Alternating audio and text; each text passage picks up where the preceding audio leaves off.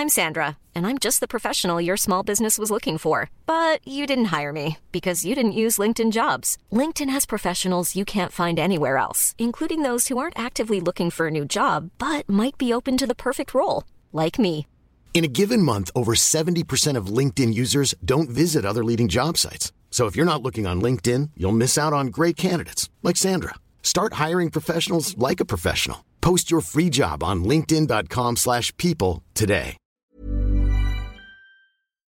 Queridos amigos de TED en español, ahora que terminamos la novena temporada de nuestro podcast, queremos volver a compartir con ustedes algunos de los episodios que más nos gustaron. Les cuento también que estamos preparando la décima temporada que se estrenará próximamente. Recuerden que si quieren suscribirse al boletín semanal de ideas en nuestro idioma, ver las charlas de TED en español o seguirnos en las redes sociales, pueden hacerlo en tedenespanol.com. Los dejo con la charla de esta semana. ¿Cuál es el peso que tiene la mirada de los demás en cómo nos sentimos? ¿Y qué pasa cuando las redes sociales potencian esas miradas? Bienvenidos al podcast de TED en español. Soy Jerry Garbulski. Delfina Piñatelo es nadadora y cumplió su sueño de competir en los Juegos Olímpicos de Tokio. Los resultados no fueron los que esperaba y al terminar la carrera lo primero que pensó fue qué le iban a decir en las redes sociales. En su charla comparte sus aprendizajes que nos pueden servir a todos, incluso si no somos nadadores olímpicos. Escuchemos a Delphi.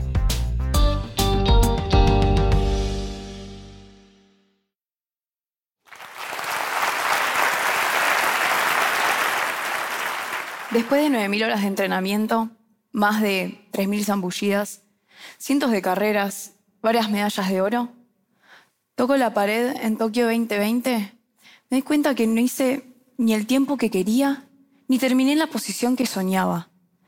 Y en lo único que pienso en ese momento es en qué me iban a decir en las redes sociales.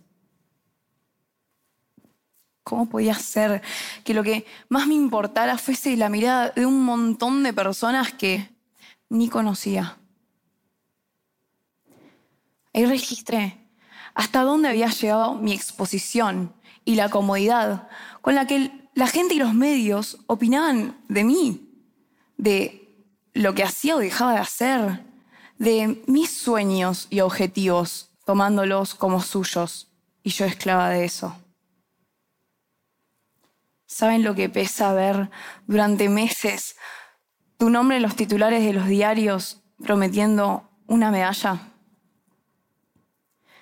Sentía como si dejara de ser una persona que lo único que valía en mi vida era entrenar y ganar la dorada, que el resto ni servía.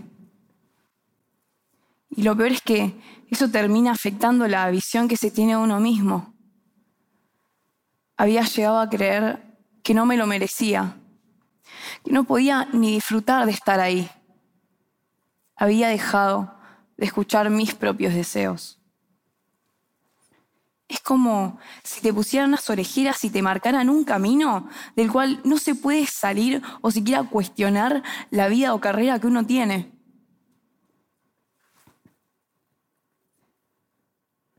Me sentía sola, hasta que me di cuenta que compartía esa soledad con otros atletas. En Tokio 2020 pasó algo. Se empezó a alzar la voz, hablar de temas hasta en ese momento ocultos como la salud mental. Y también a romper ese tabú de que éramos superhéroes sin fallas. ¿Se imaginan lo significativo que fue para mí escuchar a Simone Biles, la cara de las Olimpiadas, hablar de la presión en la competencia? Ella también estaba sola.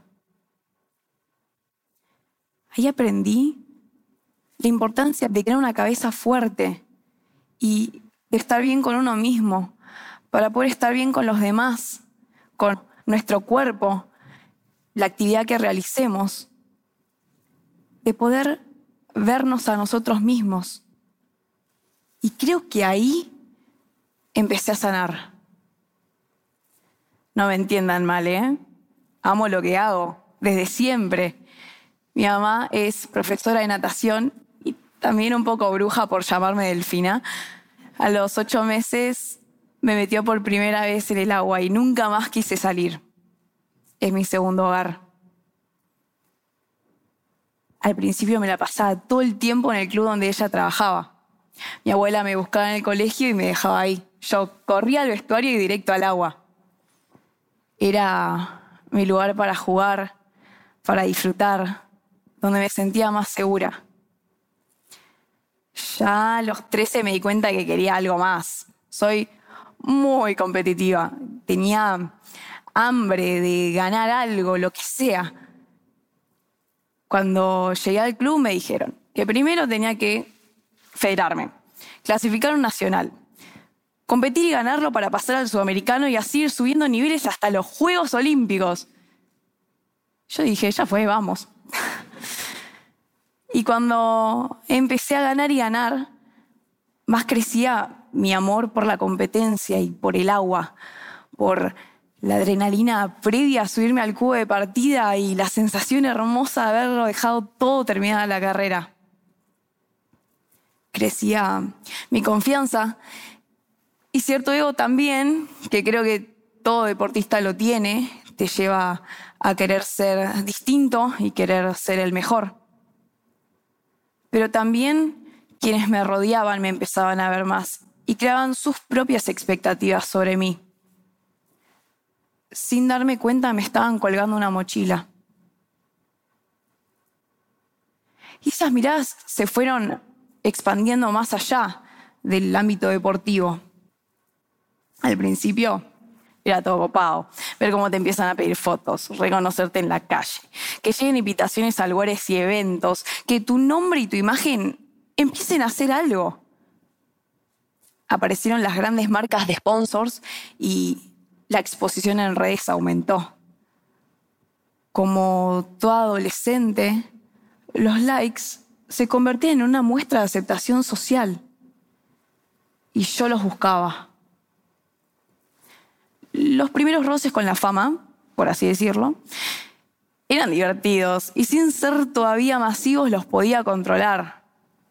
Incluso me di cuenta que podía motivar a otras personas trascender más allá de una medalla al dejar una huella en sus vidas. Y también durante la pandemia, ayudar a que mucha gente se sintiera menos sola y desanimada. Pero como todo, hay un lado B. Toda esa energía y adrenalina que vamos sintiendo los adolescentes a medida que vamos creciendo, descubriendo quiénes somos, cometiendo errores y caminando hacia la adultez. En mi caso se convirtió en un tsunami de miradas que llegó a un punto que no había manera de controlarlo y yo me ahogaba. Tuve que madurar cosas muy rápido. Mientras mis amigas organizaban el viaje de egresados, yo me levantaba a las 5 de la mañana para ir a entrenar antes de ir al colegio. Cuando falleció mi abuela, horas antes de entrar a la Villa Olímpica de la Juventud en 2018, no la pude despedir hasta que finalizó la competencia. El duelo suspendido por representar a mi país. Y cuando finalmente llegué a mi sueño, a un juego olímpico.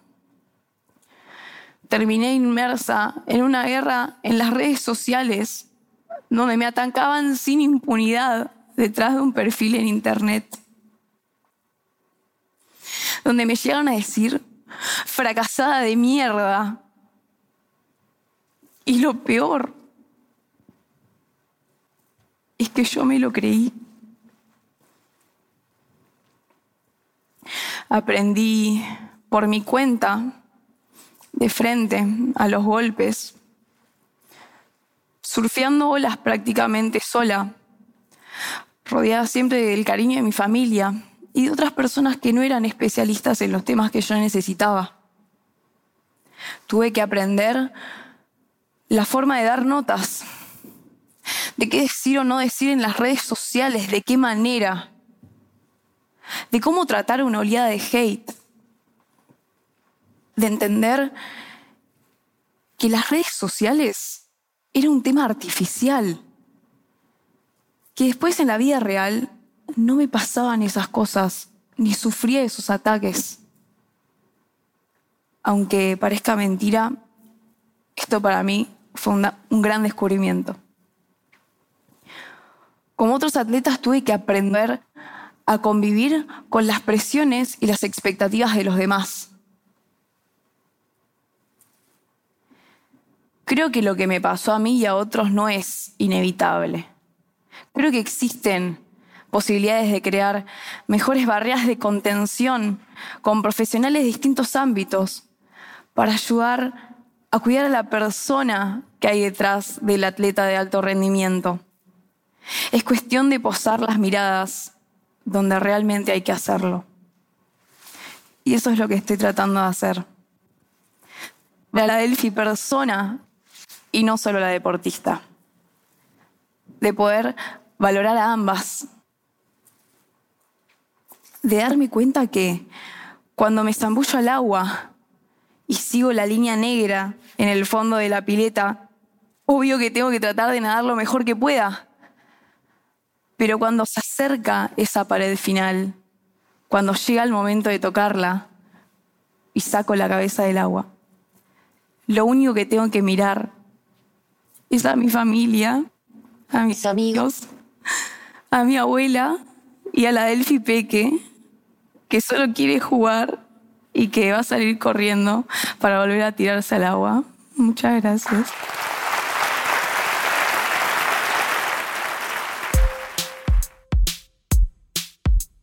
Si te gusta TED en español, la mejor manera de apoyarnos es compartiendo el podcast con tus amigos. Puedes encontrar todos los episodios en tedenespanol.com o donde escuches tus podcasts. Soy Jerry Garbulski y te espero en el próximo episodio.